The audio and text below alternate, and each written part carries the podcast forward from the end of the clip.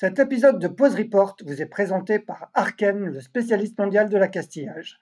Que vous soyez plaisancier ou régatier, vous connaissez forcément le nom d'Arken.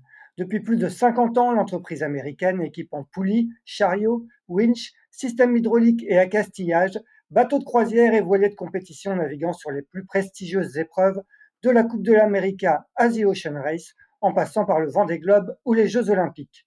Installé en France depuis 1986, Arken n'a jamais cessé d'innover pour répondre aux attentes de ses clients, lançant régulièrement de nouveaux produits.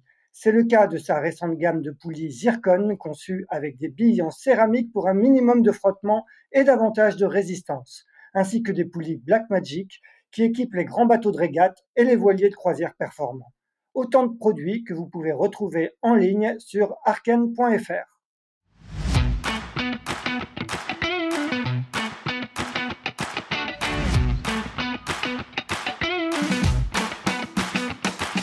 Bonjour, vous écoutez Pause Report, le podcast qui décrypte et analyse chaque semaine l'actualité de la voile de compétition. Pause Report est produit par Tip le média des professionnels et des passionnés de voile de compétition. Tip ce sont deux newsletters hebdomadaires en français et en anglais, des podcasts, des formations, un studio de production de contenu, une plateforme de vidéo à la demande Sailors, ainsi qu'un festival du film que vous pouvez retrouver sur tipenshaft.com. Je suis Axel Capron et je vous souhaite la bienvenue dans Pause Report.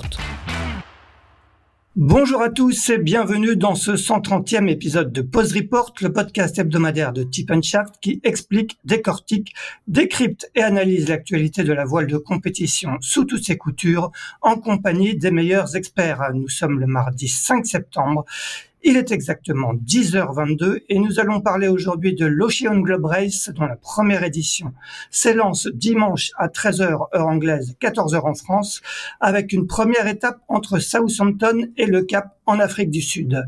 Notre invité participe à la course autour du monde. C'est un skipper expérimenté qui compte plusieurs participations à la Route du Rhum, à la Transat Jacques Vabre ou à la Transat anglaise.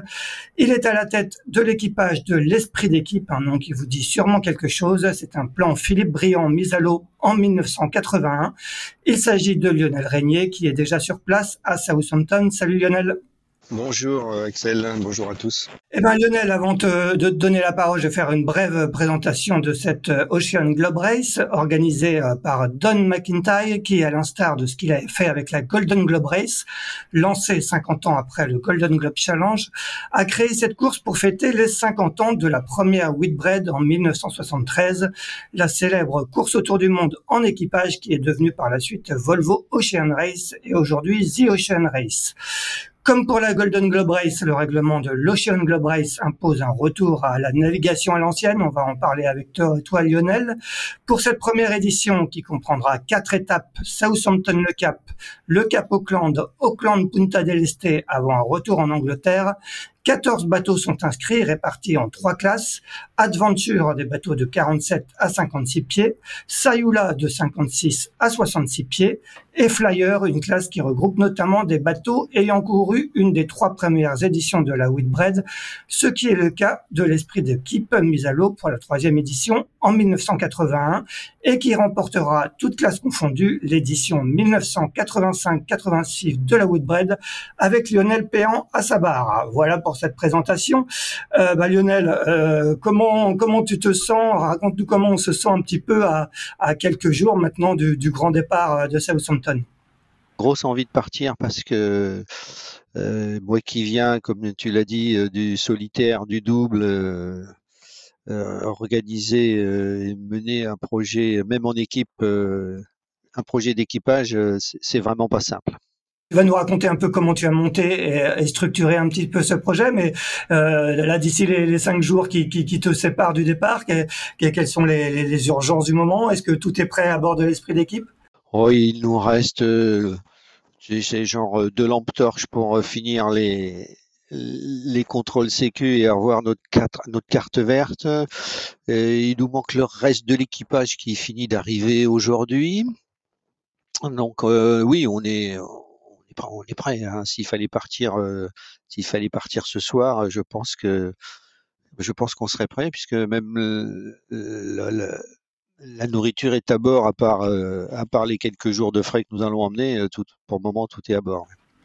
Et comment l'ambiance sur place, sur les, pontons à Southampton, tous les équipages ont, l'air prêts comme le vôtre ou, ou il y en a quelques-uns qui ont l'air un peu plus à la bourre?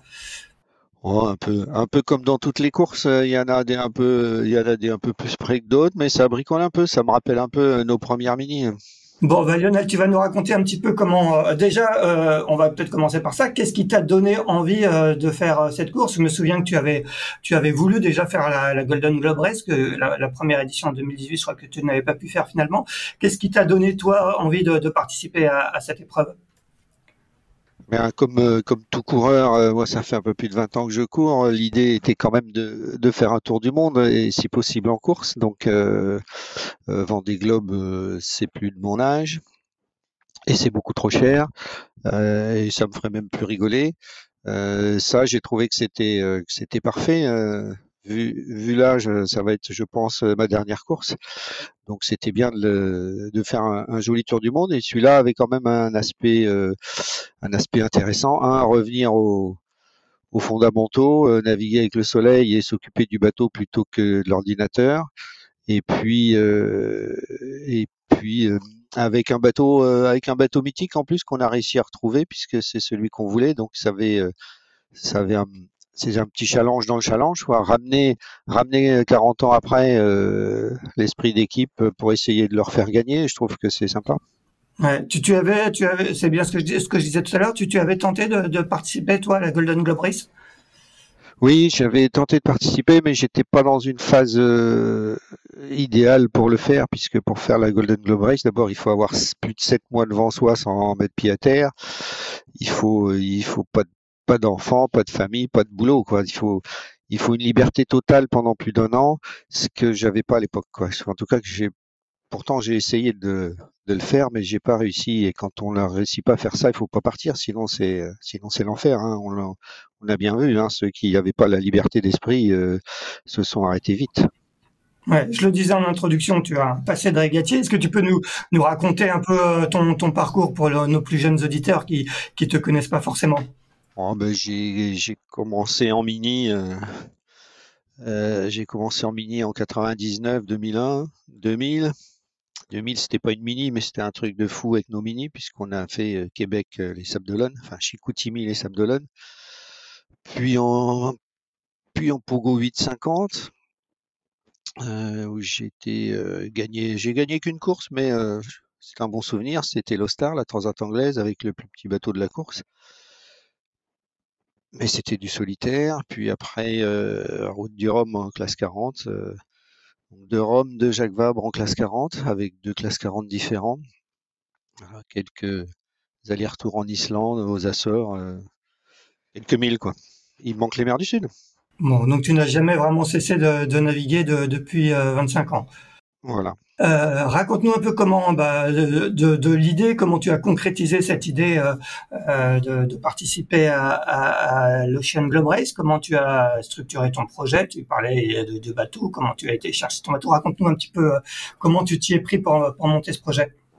Bien d'abord, je me suis pris en en parlant à mon camarade de jeu qui qui m'aide et qui a couru en double avec moi sur euh, ma dernière Jacques Vabre en lui disant voilà, il y a ça, j'irai bien. Est-ce que est-ce qu'on est-ce qu'on y va tous ensemble avec euh, ceux qui nous aident depuis depuis le début?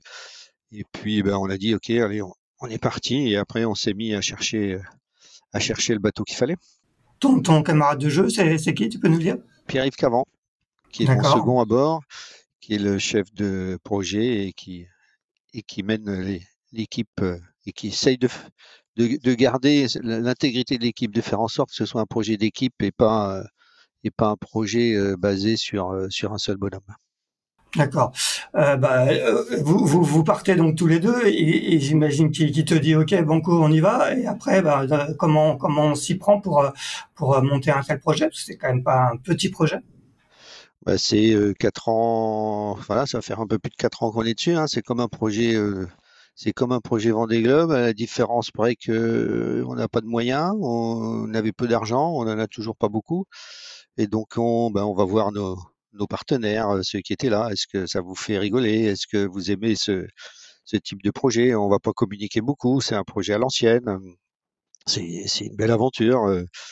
Donc j'ai déjà, on a déjà amené avec nous ceux qui nous suivaient sur le sur le sur les autres projets, ceux qui étaient avec moi pour le la Golden Globe, j'ai pas fait, sont restés avec moi et et puis après on est allé en chercher d'autres et nos familles, nos enfants, nos amis, ça a fait tout ça une une bonne équipe d'une une petite trentaine de personnes entre les navigateurs et les, et les terriens. Et donc, euh, on a mis tout le monde au boulot, euh, puisque c'est vraiment un projet amateur. Hein, aucun, aucun de nous n'est salarié.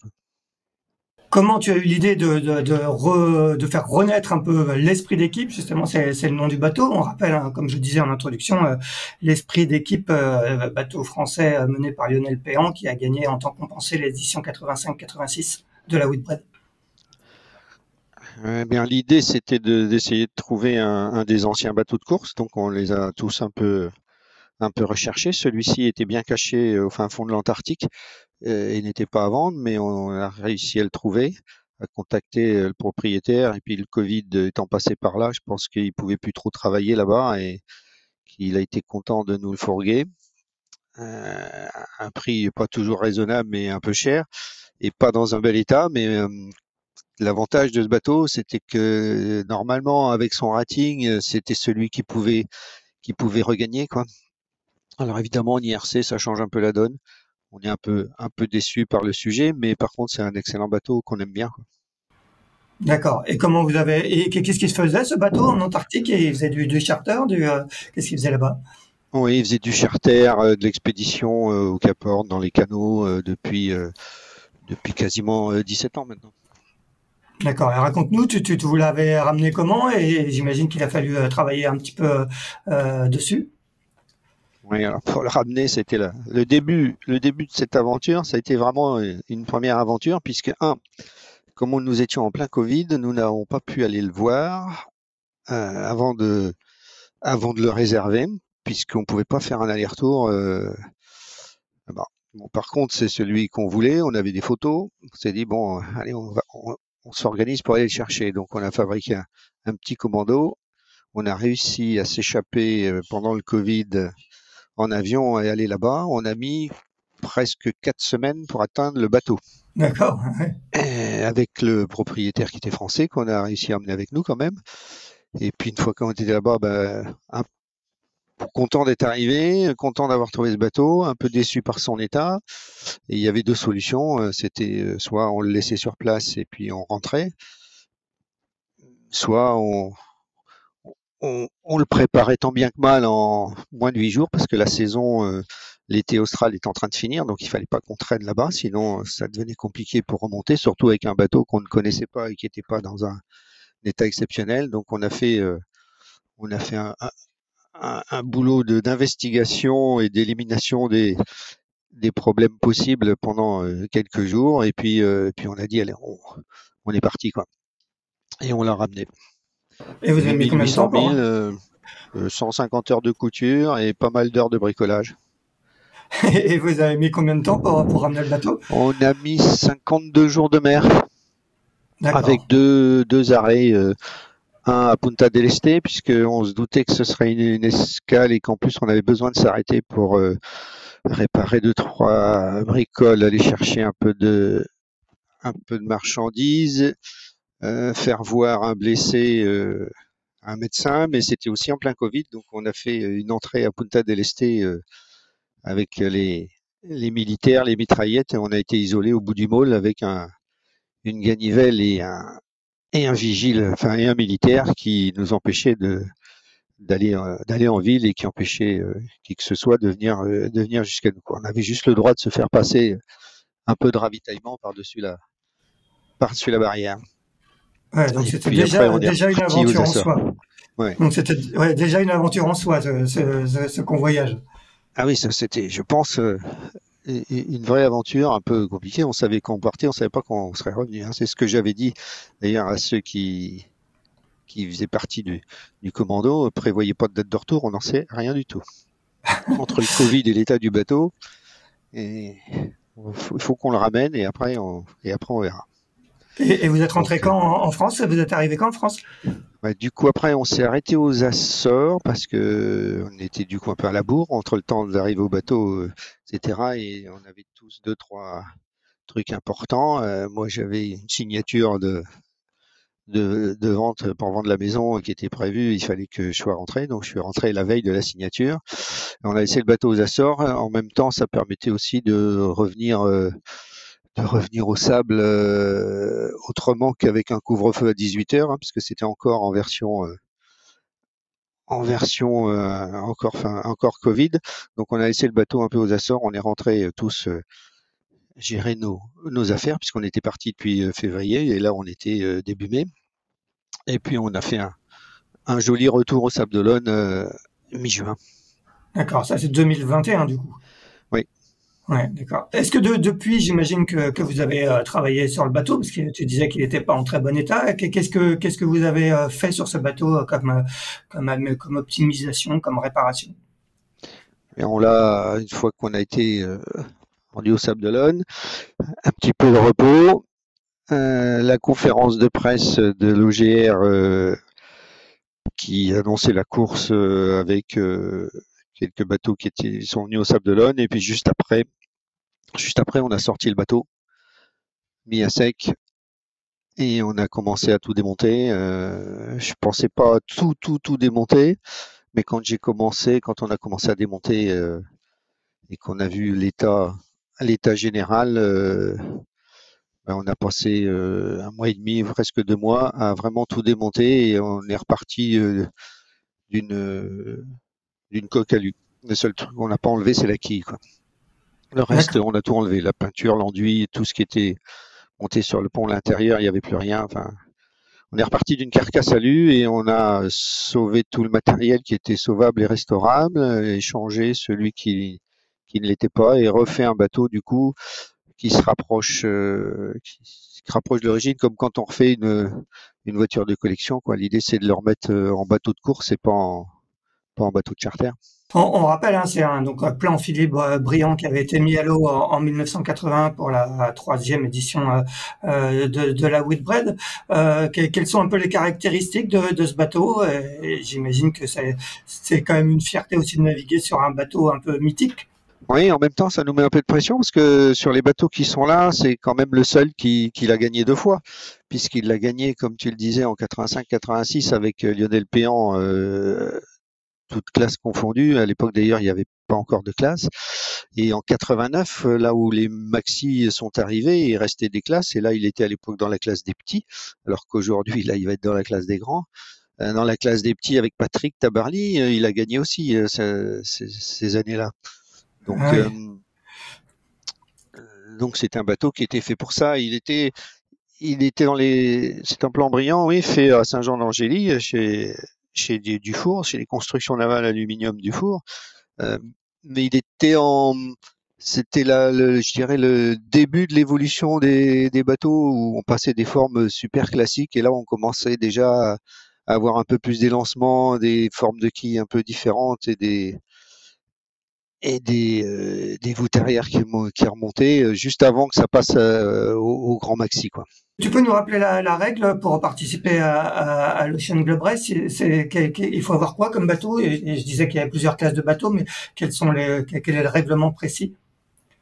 Ben, Il faut avoir soit des bateaux de série d'avant, d'avant 88, euh, puisque la première Wizbred, c'est un bateau de série, un Swan 65, Sayula qui l'a gagné. Donc les Swans sont sont évidemment euh, acceptés. Il y en a beaucoup d'ailleurs. Hein. Donc tout ce qui est type Swan, euh, Baltic 55, les bateaux de, de course croisière de, de l'époque. Et dans la classe euh, Flyer, celle où Flyer avait gagné, à la, deuxième, ce sont des, les, on a le droit d'inscrire des bateaux qui ont pris le départ d'une des trois premières. D'accord. Donc l'esprit d'équipe ayant pris le départ de 81, mais n'étant pas très prêt, il a dématé la deuxième étape pouvait s'inscrire à la course. Vous aviez étudié d'autres possibilités? Vous aviez cherché éventuellement d'autres bateaux? Oui, on avait regardé le Charlie Chic 3. Euh, on avait cherché euh, Critère 9 qu'on n'a jamais retrouvé. Je ne sais pas où il est d'ailleurs. Euh, le flyer existe encore, mais il est à, des prix, à un prix intouchable. Donc, et on avait regardé aussi les Swans au cas où on ne serait pas arrivé à trouver, à trouver un, vrai bateau de course.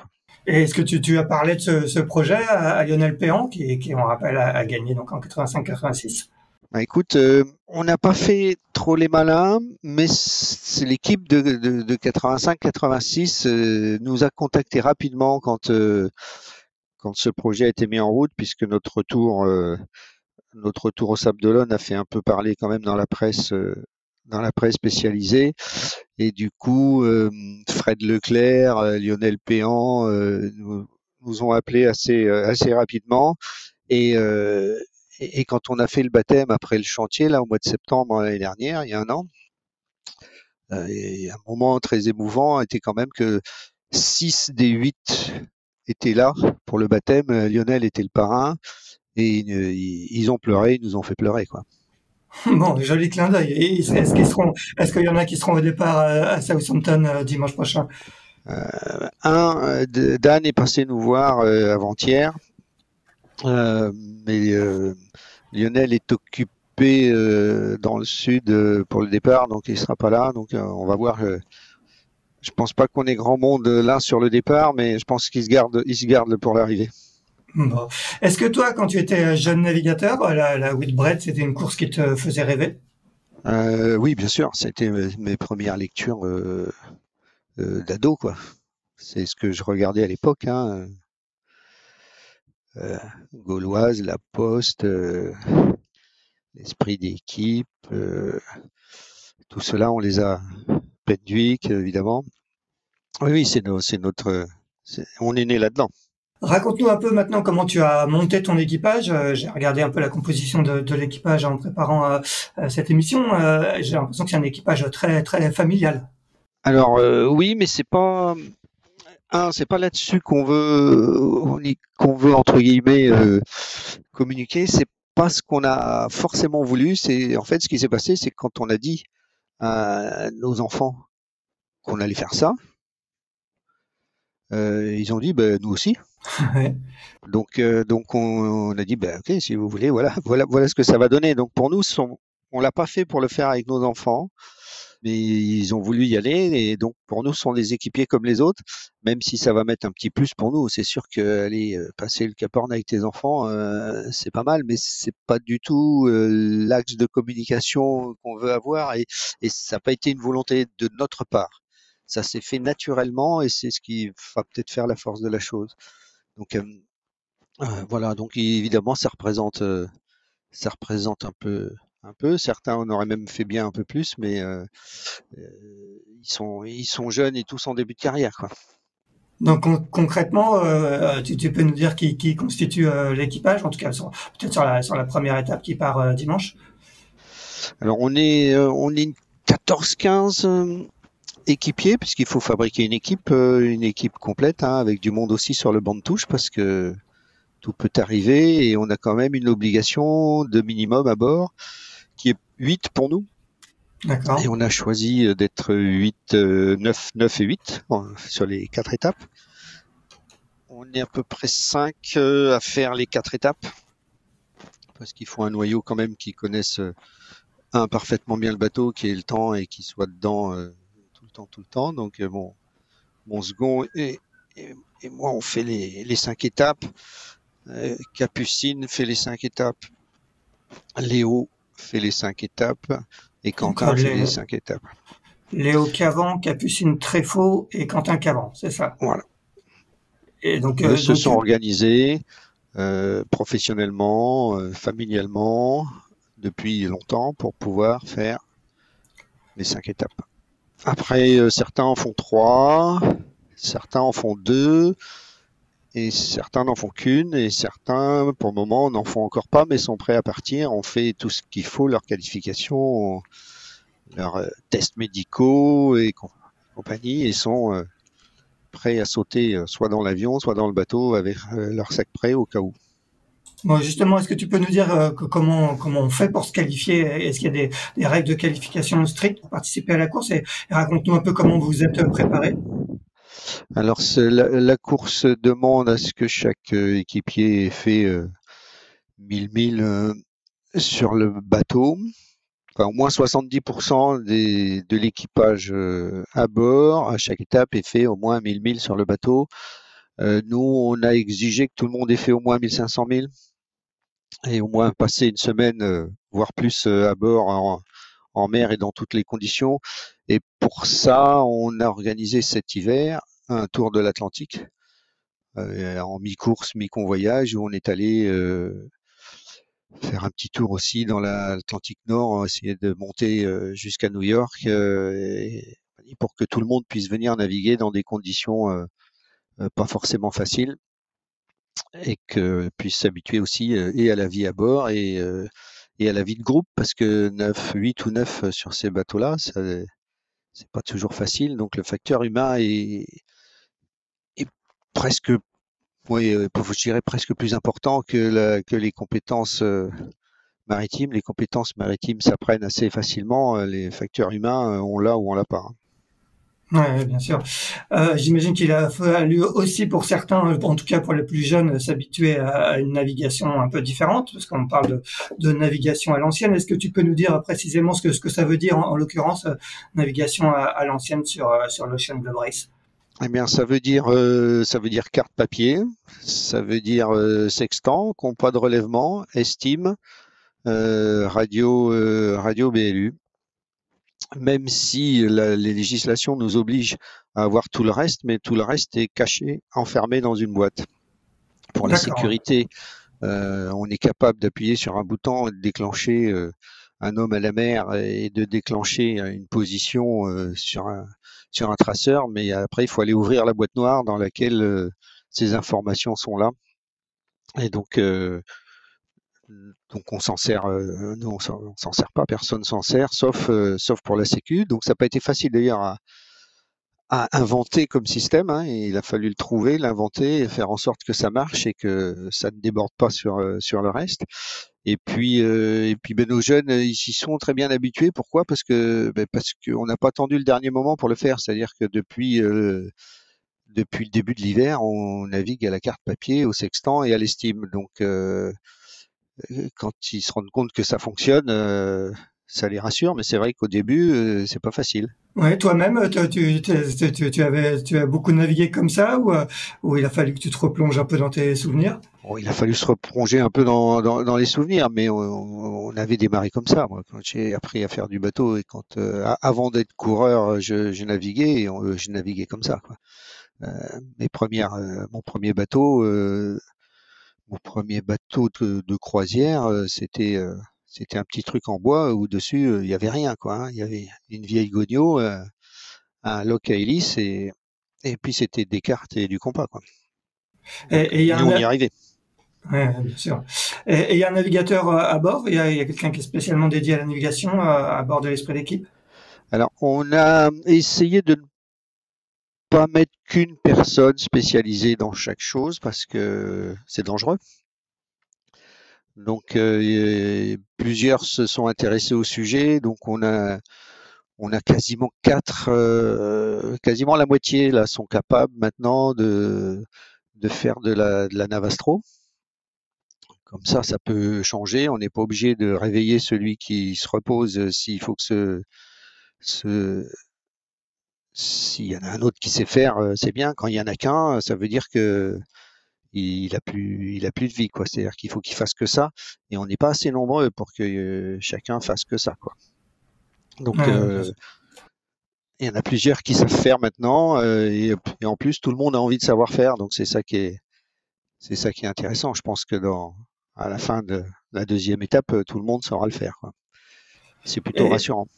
Et vous allez beaucoup barrer ou vous avez un régulateur d'allure? Comment ça se passe? Il n'y a pas de pilote euh, automatique sur ce bateau Depuis qu'on est allé chercher ce bateau, le pilote est tombé en panne au bout de 10 minutes en partant de d'Ushuaia. Donc on n'était que 5 pour le ramener euh, et on a tout fait euh, à la barre. depuis, il y a toujours la centrale du pilote, mais j'ai jamais remis un moteur parce que dans le règlement de course là, on n'a pas le droit au pilote, ni au régulateur. D'accord. On peut les avoir, mais on n'a pas le droit de s'en servir. Donc du coup, je les ai jamais remis. Et donc, euh, il y a tout le temps quelqu'un à la barre. À l'époque, il n'y avait pas de pilote et ça barrait tout le temps. Donc, euh, depuis le début, on est dans les conditions, dans les conditions prévues. D'accord, ça veut dire que vous, du coup, de toute façon, vous l'auriez fait, mais vous avez un système de, de à la barre. Combien de temps chacun passe à, passe à la barre dans, dans votre organisation? À peu près une demi-heure en fonction de l'état de la mer et de et de l'état de fatigue de chacun, mais souvent euh, le car change, change de barreur euh, toutes les demi-heures. Et si quand c'est un peu dur, ça peut descendre à 20 minutes et, quand c'est euh, facile et que les autres ont autre chose à faire, ça peut aller plus loin, mais en général c'est 30 minutes.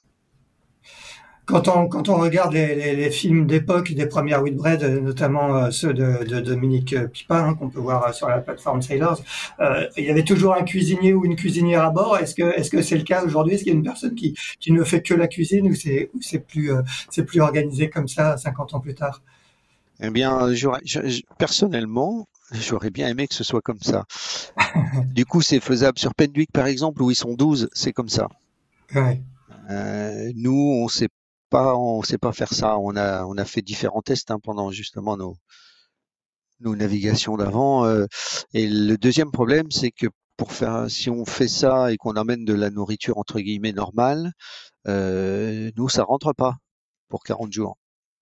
Ça rentre pour 25 euh, jours, 28 jours, mais ça rentre pas pour 40 jours. Donc on s'est résolu euh, à passer au lyophilisé un peu comme à l'époque. Euh, mais on n'a pas réussi à trouver euh, forcément ce qu'on voulait. Donc euh, non, il y aura pas de là, il n'y a pas de cuistot à bord parce que de toute façon pour faire chauffer de l'eau, il n'y a pas besoin d'un cuistot quoi. Ouais, bien sûr. on se fera plaisir de temps en temps en laissant quelqu'un à la cuisine avec quelques deux, trois ingrédients plus sympathiques, mais ça sera ça sera le repas du dimanche, on va dire. Parlons un peu du, du, plateau. Donc, vous êtes en, en classe Flyer. Flyer, il y a, il y a cinq, euh, cinq, bateaux sur cette classe. Euh, je vais rapidement les citer. L'Esprit d'équipe, Pendwick 6 avec Marie Tabarlier à la barre, Neptune qui est aussi un bateau français, Translated 9 et le célèbre Maiden euh, vainqueur dans sa classe de, de l'édition 88-89 de la Whitbread avec Tracy Edwards à, la barre. Quand, quand, quand, tu regardes ce plateau, qu'est-ce que est-ce qu'il y a, est-ce qu'il y a des bateaux qui sont selon toi au-dessus des autres Quelle est un peu la Est-ce que tu peux nous faire un état des lieux de la, concurrence? Euh, ah, il y a du du niveau, puis en plus, les, tous ces bateaux-là sont plus grands que le nôtre, donc ils vont, ils vont plus vite, donc ça va pas être facile. Euh, oui, Pendwick est comme nous, et prêt, euh, il a, ils sont euh, déjà plus, plusieurs professionnels à bord, plus, plus l'équipage, ils ont fait comme nous le tour le Tour de l'Atlantique, euh, on l'a fait ensemble hein, euh, l'hiver dernier, donc c'était c'était un bon entraînement. Donc euh, ils sont ils sont prêts. Maiden ben, Maiden court depuis longtemps, donc l'équipage des filles a l'air aussi bien affûté et c'est un bateau qui va qui va vite. Neptune est moins prêt parce que ils n'ont pas trop eu le temps d'essayer, mais ils ont fait un excellent refit aussi et ils y vont. Ils y vont pour pour faire une pour faire une perf. Hein, ils y vont pas pour aller se promener. Donc euh, et Translated, euh, aussi. Donc euh, oui, dans la tout le monde y va le couteau entre les dents et, et ces, ces cinq bateaux là me paraissent tous bien préparés et, et prêts et prêts à faire feu. Donc ça va être ça va être une compétition, une vraie compétition intéressante. Ouais, c'est un classement en temps réel, en temps compensé. Est-ce que tu peux nous expliquer un peu les, différents classements? Ben, En courant en IRC. Donc il y aura un classement, euh, toute classe IRC, un classement par classe euh, en IRC, bon, plus la line honneur pour le, pour le plaisir. Mais euh, le seul hic pour nous, on pense, c'est que l'IRC n'est plus adapté à nos bateaux.